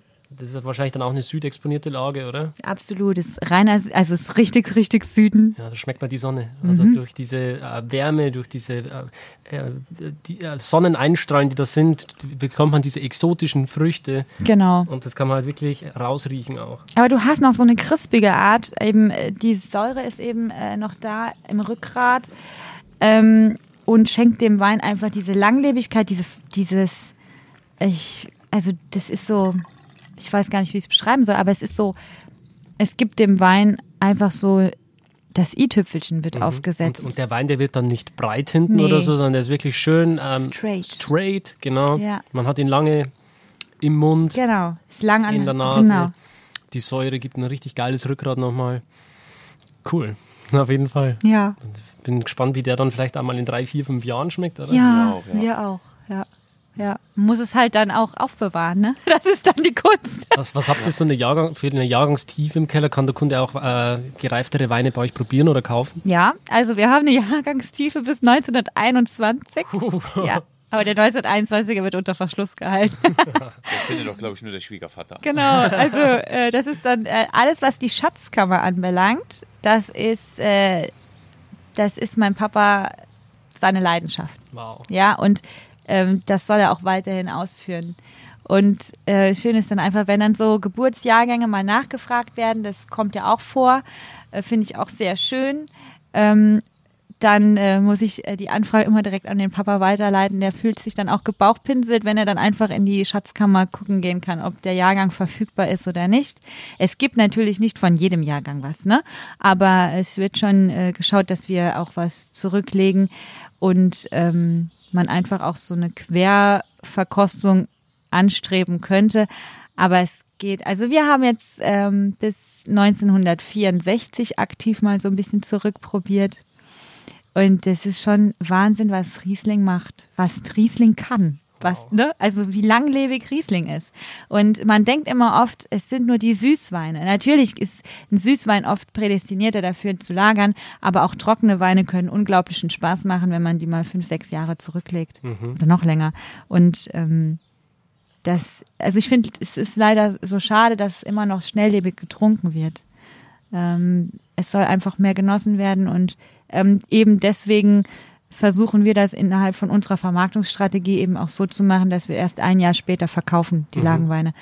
Das ist für ein oder andere äh, wirklich so ein bisschen hoch, äh, aber die anderen verkaufen vielleicht schon. Jeder hat seine eigene Philosophie und äh, es gibt nichts richtig und es gibt nichts Falsches. Ähm, für mich oder wir haben für uns auch entschieden, unseren Weinen gerade so zu wegen der Spontanvergärung, ähm, Zeit den geben tut's einfach unglaublich gut. und den Leuten nochmal zeigen, so, was im Endeffekt ein geiler, gereifter Riesling eigentlich kann. Mhm. Was eigentlich viel zu viel nicht wertgeschätzt wird, weil halt, wie Karin schon sagte, eigentlich nur viel zu jung immer getrunken wird. Und ich finde, die Leute verpassen dann sowas. So Riesling schön gereift, ist eigentlich eine ziemlich geile Sache. Mhm. Und das kann man bei euch am Weingut auch direkt probieren, oder? Genau. Ihr habt ja, glaube ich, auch äh, ein Gästezimmer drüben. Genau, oder? richtig. Also wenn man bei uns eine Weinprobe erlebt und kann Muss nicht mehr, erfahren? genau, dann brauchen wir uns keine Sorgen zu machen, ob jemand noch einen Autoschlüssel in die Hand nimmt oder nicht. Äh, der Autoschlüssel bleibt dann hier liegen und äh, der Gast darf dann eine Etage nach oben gehen und dann sich äh, ausruhen. Mega. Ja.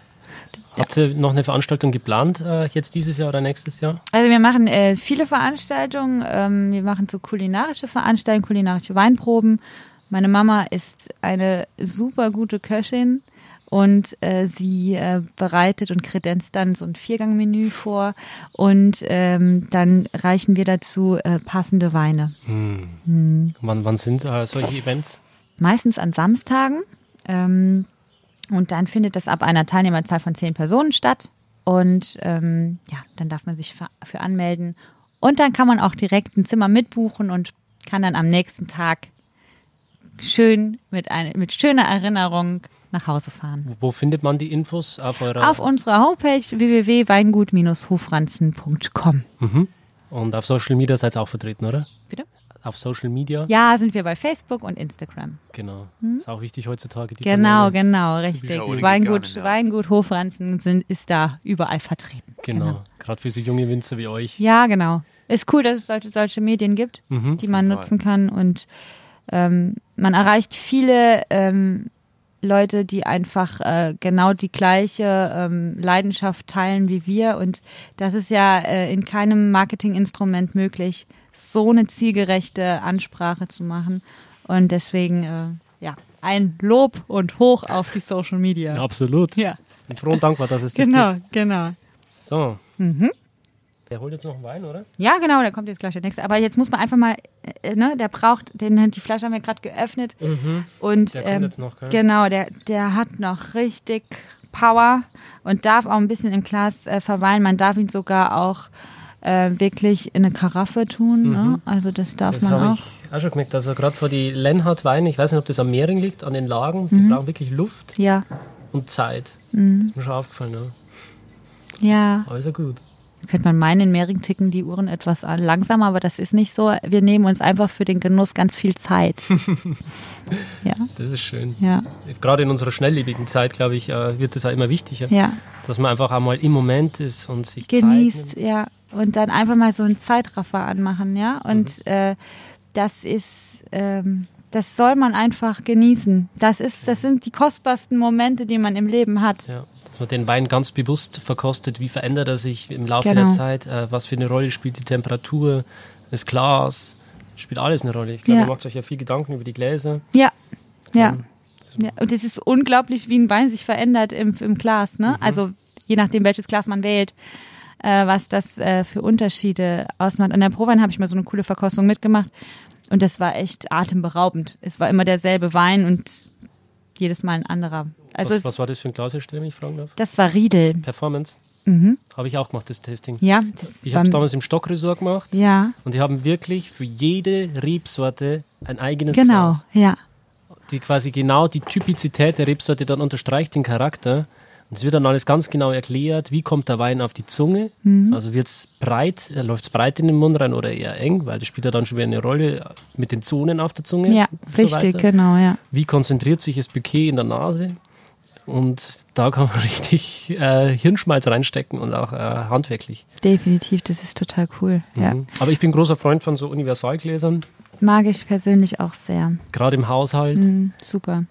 Absolut. Ja, also ich habe auch, äh, also wir haben auch äh, Weinguts eigene Gläser und da ist auch überall immer ein Mussierpunkt drin und ähm, ich finde auch äh, ein Sekt in so einem Universalglas mit einem Mussierpunkt ist sehr gut. Vielleicht erklärst du kurz für die Zuhörer, die nicht wissen, was ein Mussierpunkt ist. Ach so. Also es ist ähm, also da, wo der ähm, wo der wo das äh, der Stiel des Glases angebracht ist an dem Kelch, da verschmilzt quasi Kelch mit Stiel und ähm, in der Mitte man kann dann von oben in das Glas hereinschauen und dann, wenn man dann in die Mitte von dem Stiel reinschaut, von oben herab, das ist ein bisschen kompliziert jetzt erklärt, dann ist dann einfach ähm, eine Stelle angeraut im Kelch und da sammeln sich dann die ganzen Kohlensäure, jetzt wird gerade Sprudel ausgeschenkt, ne, wo wir bei der Kohlensäure sind, Erlebnis-Podcast, ja. genau. Ähm, da sammelt sich die Kohlensäure an diesem Mussierpunkt, also an dieser angerauten Stelle und äh, entspringt so nach oben. Und dann hat man so ein so ein aufsteigendes Musso, also die aufsteigende, genau, die dann eben, äh, das sieht wunderschön im Glas aus. Hier noch das Geräusch von der Kohlensäure. Ja, genau. ja.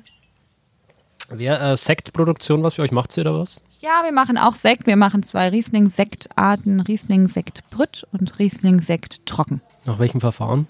Nach der traditionellen Methode Yay. natürlich. Wie lange bleibt es dann? Äh, Also wir haben so äh, circa 12 bis 14 Monate. Mhm. Ja, Geil.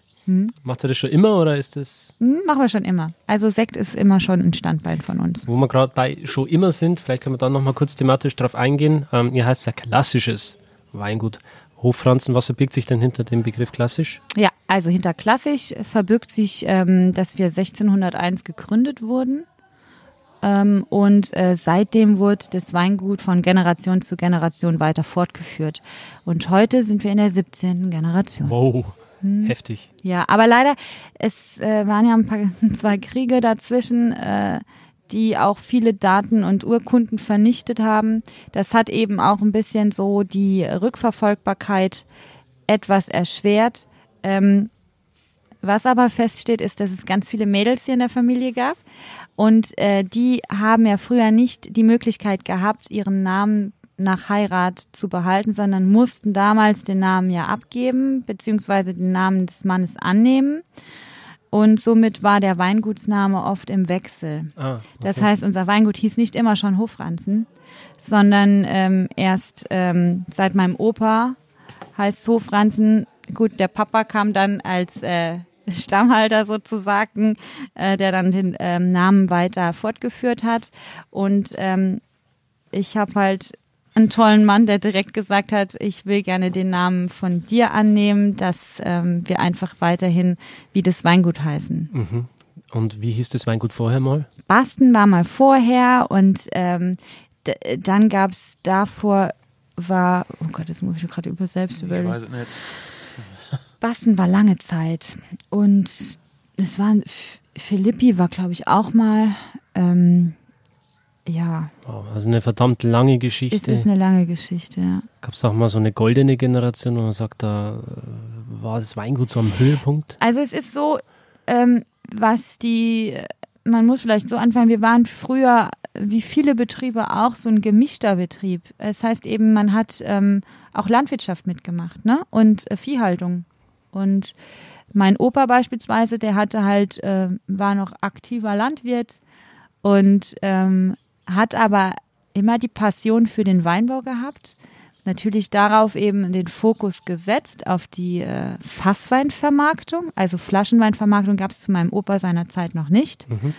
Und ähm, erst meine Eltern, die haben 1975 den Betrieb übernommen. Die haben dann angefangen mit der Fass, äh, Flaschenweinvermarktung. Nebenher auch die Fassweinvermarktung und fingen dann auch an, ein weiteres Standbein der Gästezimmer aufzubauen. Und ähm, ja, so hat jede Generation irgendwie sich ähm, aktiv an der an den Stellrädern eben gedreht und äh, beteiligt. Und ähm, unsere Aufgabe ist es jetzt einfach die Flaschenweinvermarktung noch weiter auszudehnen. Ähm, und aber wir kriegen ja hier schon was Schönes äh, präsentiert, äh, wo man gerne drin arbeitet. Und ähm, einfach auch auf den Kundenstamm zurückgreifen kann. Ne? Das oh nein, Schöner der Ton. wollte jetzt eine Mücke mit trinken. Das ist- eine große Mücke. Ja, Das ist eine Ameisenkönigin, oder? hm, na, so eine fliegende Ameise ist das. Sollen wir ihr, wir retten sie. Komm, ich mach das mal. Ja. Also, wo war ich jetzt stehen? Einfach weitermachen. Ähm, ja, also es ist im Endeffekt, äh, wenn man so über die Generationen hinweg eben schaut, jede Generation ähm, hat eine Vision und ähm, darf sich hier vollkommen ausleben. Und das ist einfach äh, ein wunderschönes Geschenk, was man bekommt. Auf Bayerisch würde man sagen, österreichischer Gmadewiesen. Ja, bestimmt. genau. Perfekt. Ja. Richtig geil. Ja. Liegt die ganze Zukunft jetzt vor euch, ihr habt es in der Hand, habt eine Vision, seid top motiviert, die Augen leuchten. Ja. Geil. Ja, Geil, wir freuen geil, uns geil, auch. ja. Und es ist einfach so schön, dass wir einfach beide diese Faszination verspüren und ähm, gemeinsame Ziele Danke. haben und äh, einfach für ein und dasselbe Produkt äh, leben. Mhm. Das ist nicht selbstverständlich. Das ist Und- wirklich nicht selbstverständlich. Das wäre auch jetzt irgendwie schwierig geworden, äh, wenn, wenn man, wenn mein Ehemann jetzt sagen würde, huch, Wein, nee, kann ich gar nichts mit anfangen oder ich verstehe deine eh- Passion ist nicht. Sehr, sehr selbstlos. Also Hut ab dafür, äh, auch deinen Namen quasi dann herzugeben dafür, alles, was du hast, hier reinzubringen in das Weingut, gerade als Mann, Mhm. an der Seite von so einer starken Frau. Das Ja. verdient allerhöchsten Respekt. Ja. Ja, aber ich war auch. für mich eigentlich kein Thema. Also gerade mit dem Namen äh, war für mich eigentlich von Anfang an klar, weil ich identifiziere mich auch hiermit und äh, ja, mit meinem ersten Namen, also wenn Karin dann meinen Namen angenommen hätte, kann man ja trotzdem das Weingut noch unter dem Hofranz-Namen weiterführen, aber war für mich eigentlich kein, keine Option. Ich habe gesagt, nee, ich will dann auch mit dem Weingut, sage ich mal, ja, in Verbindung gebracht werden, weil ich mache das ja wirklich sehr gerne und äh, bin auch mit Leidenschaft da drin und Wie finden es deine Eltern? Ja, ich glaube, die haben am Anfang anfänglich gedacht, oh, okay, bisschen geknabbert, äh, aber gut, so mussten wir eine Entscheidung akzeptieren und äh, nee, alles gut. Die helfen auch tatkräftig mit. Trinken Ja. die Wein? Ja. Ja, die trinken Wein. Mein Vater ist jetzt in Rente seit 1.6. und ja, der ist schon froh. Ich glaube, sonst wird ihm auch daheim langweilig werden. ja. Und äh, nee, Also alles ich glaube, die Moselaner haben alle eine Weinliebe in sich. Ja, Ja, das gibt's gar nicht anders. das ist halt auch die Region. Und Ja. Ja. Ja, und Da gab es ja überall früher. Ich glaube, gibt eigentlich keinen gebürtigen Musulaner, der nichts mit Wein aus irgendeiner Familienrichtung nee, zu tun hat. das, äh, das ist irgendwo Ja. immer verankert in irgendeinem Stammbaum. Ja. genau. Mega. Nee. Ja. Aber wie gesagt, für mich war das von Anfang an eigentlich klar. Wenn das mal so weit kommen sollte, dann ja, ganz oder gar nicht, ne? Voll. Ja, All in. genau, Ja. all in, ja. Ja, Entweder richtig. man gewinnt oder verliert. Genau. Ja, eben. Ja. Der nächste Wein, äh, wir haben jetzt einen 18er im Glas und schon aus der Lage. Also wir haben ja eben davon gesprochen, dass wir im November ausstrahlen und dann äh, wird es auch die ersten Lagenweine bei uns im Weingut äh, geben aus dem Jahrgang 2018. Und jetzt ein kleiner Vorgeschmack. Du bist der Erste, der die jetzt verkosten kann. Uhu. Yeah, Premiere. genau. Da sind Ähm, wir jetzt auch in einer anderen Lage, ne? wir sind jetzt im Mehringer Zellerberg. Mhm. Also das ist die Lage, die äh, wirklich äh, ein bisschen rassiger ist, ein bisschen ähm, lebendiger, nicht so opulent, sondern einfach verspielter, würde ich sagen. Und äh, wenn man dann schon reinriecht ins Glas, So ein richtig schöner, frischer Pfirsich, hätte ich jetzt Genau. gesagt. Mhm. Genau. Und ist ein schön restsüßer Kabinett. genau, Mit nennt dem sich Namen. Tradition, Ja. weil schon immer Tradition ist, An der Mosel. an der Mosel ein Riesling-Kabinett zu erzeugen. Und der ist halt bei uns im Weingut immer klassischerweise süß gewesen, also lieblich, fruchtsüß. Und äh, deswegen haben wir den Wein auch Tradition getauft. Was verbindet ihr mit dem Begriff Kabinett? Welche Bedeutung hat er für euch? Kabinett finde ich ähm, wichtig. Ähm, also ich finde das sind die Weine, die die Mosel groß gemacht hat. Ne? Und ähm, die Mosel hat Weltruhm erlangt dadurch, dass sie äh, alkoholleichte Weine produzieren kann, die nicht satt machen, die einfach Lust auf mehr machen, die ähm, feinfruchtig sind, elegant sind. Und das ist Kabinett. Ja, das ist, äh, weil Kabinett, die haben eben nicht äh, so viel Alkohol, sie haben eine Verspieltheit, sie haben eine Feinfruchtigkeit. Ähm, die gibt's eben im Trockenfeinerb süß. Es wird sich ja jetzt im Laufe des Weinbezeichnungsrechts viel, viel verändern in den nächsten Jahren und dann mal sehen, ähm, wie der Kabinett dann definiert wird. Ähm, aber ich finde, Kabinett ist nicht wegzudenken, weil wir einfach dem ganz schön viel zu verdanken haben. Absolut. Ja, also das ist eine ganz wichtige Prädi- Prädikatstufe bei uns im ähm, Weingesetz. Wie viel Alkohol hat der jetzt? Moment, ich muss lunzen. Achteinhalb. Achteinhalb, Mhm. genau. Ja. Also wirklich bekömmlich. Da kann man sich auch gerne mal mehr Gläser gönnen ja, von so einem Kabinett. Genau. Und äh, die, Österreicher sagen immer liebevoll Reparaturwein. ja, genau, richtig. Ja, das muss man auch können, ne? Ja. Äh, und verstehen vor allen Dingen. Also, wie wie sagt mein Freund, der Schwarz mich immer schöne Grüße an der Stelle nach Andau im Burgenland. Ja. Wenn du mal einen richtigen Rausch gehabt hast, trinkst du ein Glas Kaffee und dann geht's dir wieder gut. Ja, sehr gut. So ist es auch wirklich. Genau. Und äh, das ist äh, so ein, der schmeichelt einen so, finde ich. Und es ist einfach ein richtig ausgewogener ähm, Süßwein. Und wir trinken jetzt einen Süßwein, ne? Aber du merkst es gar nicht. Es könnte auch Feinherbst sein, weil einfach, also oder halbtrocken sein, ähm, weil es tatsächlich ähm, so, ein, so eine Rassigkeit noch drin steckt, eine gewisse Säure. Und ähm, die versprüht eben doch so, ein, so eine ähm, Trinkfreude. Ja, Trinkfreude, ähm, eine tänzerische Art. Genau, leicht und verspielt. Ja, genau. Super. Geil.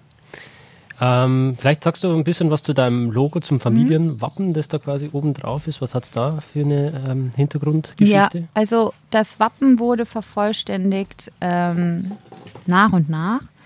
Ähm, es ist entstanden, es hatte schon immer die Traube in sich. Also das ist eben oberstes, ähm, ja, ich sag mal, oberstes Sy- Symbol im Wappen, weil eben die Passion Trauben doch äh, in unserer Familie eine sehr, sehr große Rolle spielt. Ähm, deswegen sieht man da eben diese Traube abgebildet. Die Lilie, die kam eben ähm, hinzu.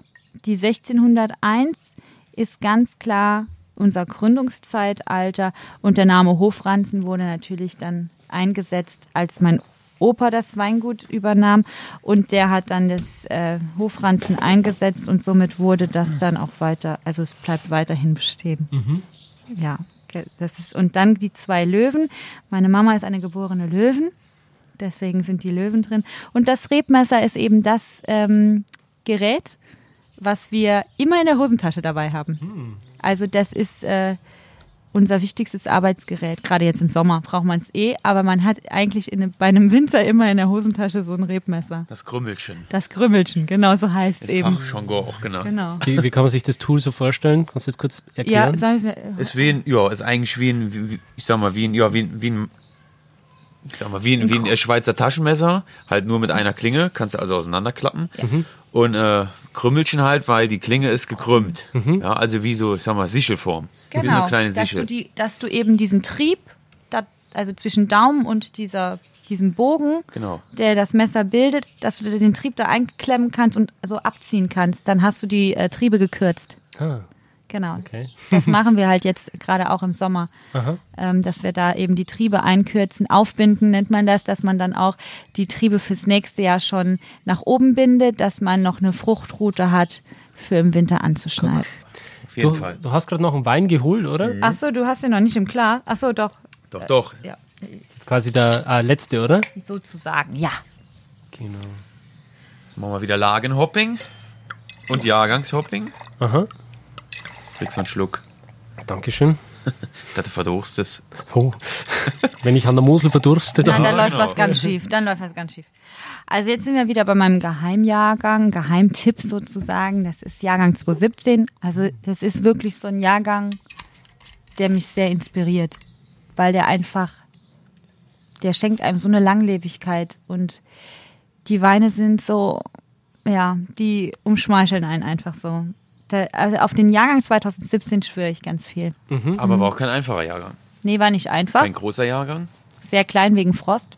Also bei uns im Betrieb zum Beispiel haben wir 50 Prozent Frostschaden gehabt, weil das war natürlich äh, in dem Jahr sehr heimtückisch.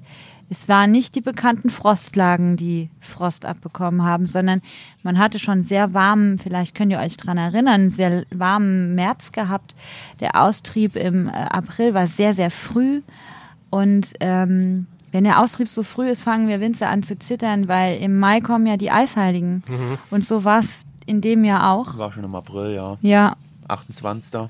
dann gab es ein, zwei, Zwei kühle Nächte mit minus 6 und minus, ich glaube, die zweite Nacht war an die minus 8 Acht Grad, Grad, in ja. manchen Lagen. Und, Und da hat es dann viel zerrissen. genau, dann hat es halt wirklich, und die Steillagen sind halt die Lagen, die als erstes aufgrund der Wärme, natürlich haben wir die Weinbergsmauern drin, wir haben den Schiefer, das alles Wärme speichert und dann wurde es über Nacht eben abgegeben und, und, und. Und dadurch gibt es halt einen frühen Austrieb. Und da waren halt die Triebe ungefähr 10 Zentimeter groß. Und dann kam der Frost drauf und dann gab es ordentlich eins auf die Mütze. Und dann haben wir wirklich einen harten Ertragsverlust in der Steillage auch verschreiben müssen. Und das hat ein, also bei 50 Prozent ist es schon heavy. Aber das, was dann übrig geblieben ist. Das war, ist natürlich der Hammer, ne? Also das haben wir jetzt wieder im Glas. Das, äh, das ähm, ja, ich sag mal, ist der Wermutstropfen. Wie, wie genau heißt jetzt der Wein, den wir jetzt im Glas Ja, haben? der nennt sich Caro. ähm, das ist so die Idee meiner Eltern. Also die haben halt ähm, äh, die zwei Riesling-Sektarten nach den Kindern benannt. Und äh, jeder durfte dann noch äh, einen Wein eben für sich benennen. Meine Schwester hatte eben ähm, die Idee, ähm, so ein Riesling mal säurearm auszubauen. Das war in der Zeit, wo wir noch keinen Weißburgunder gepflanzt hatten, wo wir einfach noch äh, Riesling äh, als Hauptrebsorte hatten. Äh, haben wir nach wie vor noch, aber also ich sag mal, 95 Prozent ist bei uns Riesling. Das ist eben, dafür leben wir für die Rebsorte. Aber mittlerweile hat man ja auch Rebsorten, die eben säureärmer sind, die sich äh, hier in der Region sehr gut heimig fühlen. Und ähm, Jetzt ist die Idee eben entstanden in der Zeit, wo wir noch nicht über Burgunderarten gedacht, nachgedacht hatten. Und ähm, dann hatte sie eben die Idee, dass man einen Riesling-Säurearm ausbaut. Das ist der Christiane Crape Edition.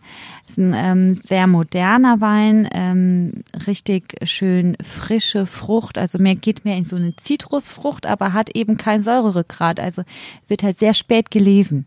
Okay, ich wollte gerade fragen, wie macht man das, dass der Wein dann quasi säurearm ausgebaut wird? Also es ist eine, es kommt auch aus dem Mehringer Plattenberg, ist aber noch im vorderen Bereich, also mehr zum Ortsrand hin äh, zu. Und äh, da kann man noch mit dem Schlepper äh, durchfahren, mit dem Traktor. Und ähm, somit kann man eine maschinelle Bewirtschaftung gewährleisten.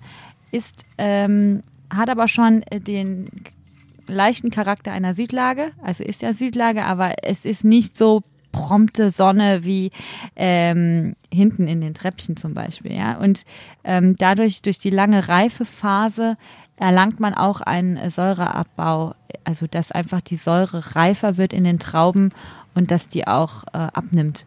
Und das heißt eben auch, man kann den Wein nicht jedes Jahr machen. Also weil er quasi später geerntet Genau, also Richtung Ende Oktober. Es ist immer der letzte Weinberg, den wir lesen. Wann ist der erste?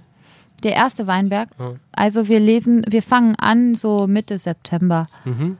Und der ist dann quasi Ende Oktober. Mhm.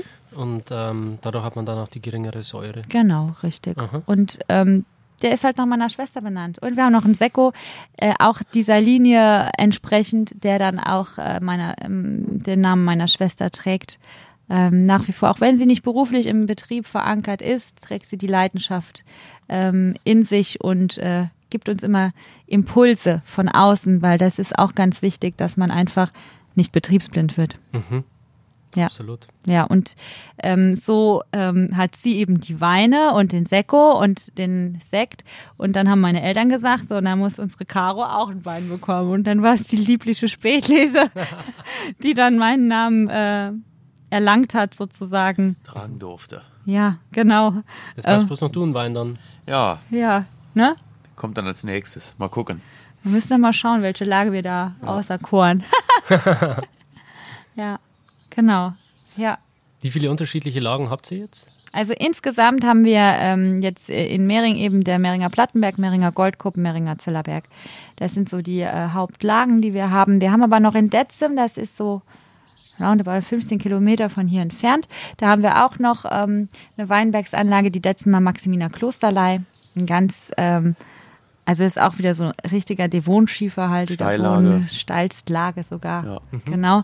Und ähm, die kommt eben von meinem Opa mütterlicherseits her, also der Herr Löwen sozusagen.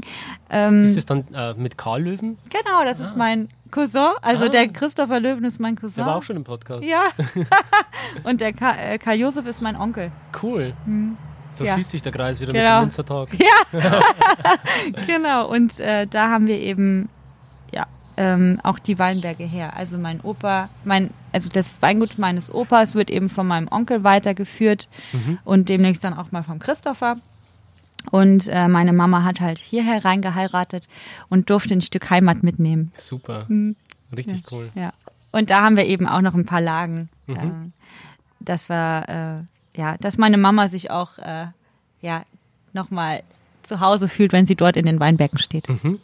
Ja, dann gehen wir langsam aufs Ende zu. Mhm. Ich habe noch eine spannende Frage für euch. Ähm, wo seht ihr euch in den nächsten fünf Jahren? Ja, wir wollen natürlich, also was für uns halt wichtig ist, ist einfach, äh, also ich finde immer Familie ist so das höchste Gut.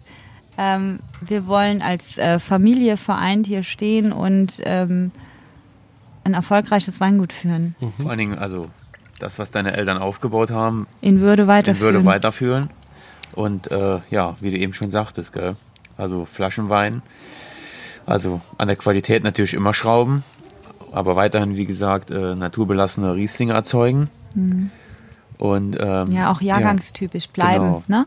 Nicht so, äh, jeder Jahrgang soll irgendwie gleich schmecken. Nee, also es gibt auch viele Kunden, die einfach auch sagen, ich will die Weine vorher probieren, ich muss die Weine vorher probieren. Äh, der Tradition aus dem Jahr 2017 schmeckt anders wie aus 2018 und 2016 ist nochmal anders. Aber genau das ist ja das, was uns Weingüter eben von ähm, so auszeichnet, dass man einfach äh, so jahrgangstypische Weine erzeugen darf. Und äh, das ist, ähm, was wir sehr wertschätzen und auch ausleben. Und wir wollen und halt Leute von, sag ich mal, dem Produkt Wein begeistern. Ja, begeistern. Also auch die Leidenschaft, warum die ganzen Winzer so mit Leidenschaft dahinter stehen.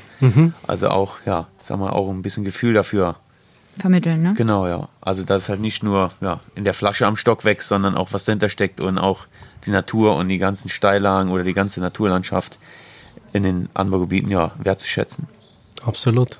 Ja. Ihr Lieben, Ja, Ja, es hat mich sehr gefreut mit euch, ganz Uns unsererseits, ja. diesen Podcast aufzunehmen. Ich kann wirklich nur jedem empfehlen, der dazugehört hat, bei euch mal vorbeizuschauen. Ja, gerne. Ihr seid herzlich willkommen. Tür ist immer auf. Aber bitte vorher anrufen, nicht wenn wir alle im Weinberg stehen. das kann natürlich vorkommen, ne? Und dann, wenn man vor verschlossener Tür steht, dann ist es blöd. Äh, deswegen vorher anrufen. Genau, ihr seid bestimmt auch viel unterwegs, oder? Ja, ja, Gerade in der Gastronomie, wahrscheinlich Hotellerie, oder? genau. Da wollen wir noch weiter, noch weiter, weiter Fuß fassen. Also an alle Gastronomen da draußen. äh, wenn ihr coole Rieslinge haben wollt, äh, ruft uns an. Genau. Kann man eure Weine auch online kaufen? Ja, wir haben einen Online-Shop. Genau. Ist dann auch auf der URL, Auf- oder? Genau, auf der richtig. URL www.weingut-hofranzen.com. Genau. Aber wo liegt jetzt äh, ähm, der 1x1 Riesling, der Einstiegsriesling, wo Hm, liegt der der, liegt preislich? bei 5,70 Euro und ähm, die Spätlese, ähm, die wir als zweites hatten, die 17er liegt bei 8 Euro, die 18er liegt bei 8,50 Euro. Ähm, der Tradition, das ist eben der Riesling-Kabinett aus der Mehringer Zellerberg. Jahrgang 2018 haben wir jetzt probiert. Der liegt bei 7 Euro und äh, Caro liegt bei 8,50 Euro und Leitterrassen bei 12. Wow. Also wirklich sehr, sehr preiswert, die Weine. Man bedenkt, dass man da für manch andere Weine von der Qualität und auch bei diesen Lagen wesentlich tiefer in die äh, Tasche greifen muss. Ja, wir krabbeln aber immer die Leiter weiter nach oben, weil die Kosten doch auch uns Klar. äh, erfassen. Ne? Und- Gerade die äh, Arbeit in den Steillagen, Genau. die Ertragsregulierung, Ja. das kostet alles viel Geld. Die Fässer, die ihr kaufen müsst, die Investitionen, die ihr tätigt, so ist es. da ist der Preis eigentlich wirklich sehr, sehr, sehr gering. Ja. Also zugreifen, solange es noch so günstig ist. Ja, genau. Ja, also wir machen jetzt nicht so Bäm und alles ist auf einmal äh, teuer. Aber wir natürlich müssen wir auch äh, anziehen. Und ähm, es wird halt jährlich äh, alles etwas teurer. Ist klar. Die Inflation spielt auch noch mit rein. Eben. Hat man im BWL gelernt. Genau, die Inflationsrate. genau. Da Ja. ich ja schon mal was, Genau, wo du ich kannst. klug scheißen kann. Nächstes Jahr. Genau, richtig. Ja. Ja. Genau. Ja, habt ihr noch abschließende Worte an die Zuhörer? Ja, also kommt einfach vorbei und ähm, lasst euch mal hier ähm, ja, entfachen von dem Feuer von Riesling, würde ich sagen. Und äh, es äh, ist einfach ähm, wunderschön, in dieser Weinwelt aktiv zu sein. Jedes Weinanbaugebiet hat äh, seine Stärken und ähm, man kommt sich eben, also jeder Winzer hat seine eigene Philosophie und das ist eben das Schöne an dem heute, dass man ähm, mit etlichen Winzern an einem Tisch zusammen sitzen kann und ähm, man ist Kollege. Und äh, genau das darf der Verbraucher gerade in der heutigen Zeit verspüren. Das ist so schön und da geht es aber noch weiter mit der Geschichte. Und äh, wir sind jetzt, glaube ich, gerade erst äh, am Anfang dieser ganzen Dynamik. Und äh, das ist, ähm, davon darf der äh, Verbraucher sich inspirieren lassen. Und vor allen Dingen äh, genießt eben die Weine, die eben für das jeweilige Anbaugebiet typisch sind. Weil da, da hat man wirklich so seine Stärke drin und ähm, das ist, äh, das ist einfach unglaublich viel Freude und Spaß. Und wenn er so einen Wein trinkt, genießt den, weil da steckt verdammt viel Arbeit drin. Handarbeit auch. Handarbeit auch ganz viel und ja, schaut ein bisschen, probiert ein bisschen hinter die Kulissen des Weins zu schauen, also auch mal, weil jeder Wein spiegelt im Grunde genommen, wie eben schon gesagt, irgendwas wieder. Die Lage, die Handarbeit, die Handschrift des Winzers und ja, genießt den guten Stoff, weil Wir tun es auch. Genau. Dem will ich nichts mehr hinzufügen. Ich sag danke und bis zum nächsten Mal. Tschüss. ciao, ciao. Schön, dass du dabei warst. Wenn dir dieser Podcast gefallen hat, dann bewerte mich auf iTunes. Wenn du Fragen hast oder mehr Informationen zum Thema Wein suchst, dann schau auf meiner Website wein-verstehen.de vorbei. Bis zum nächsten Mal.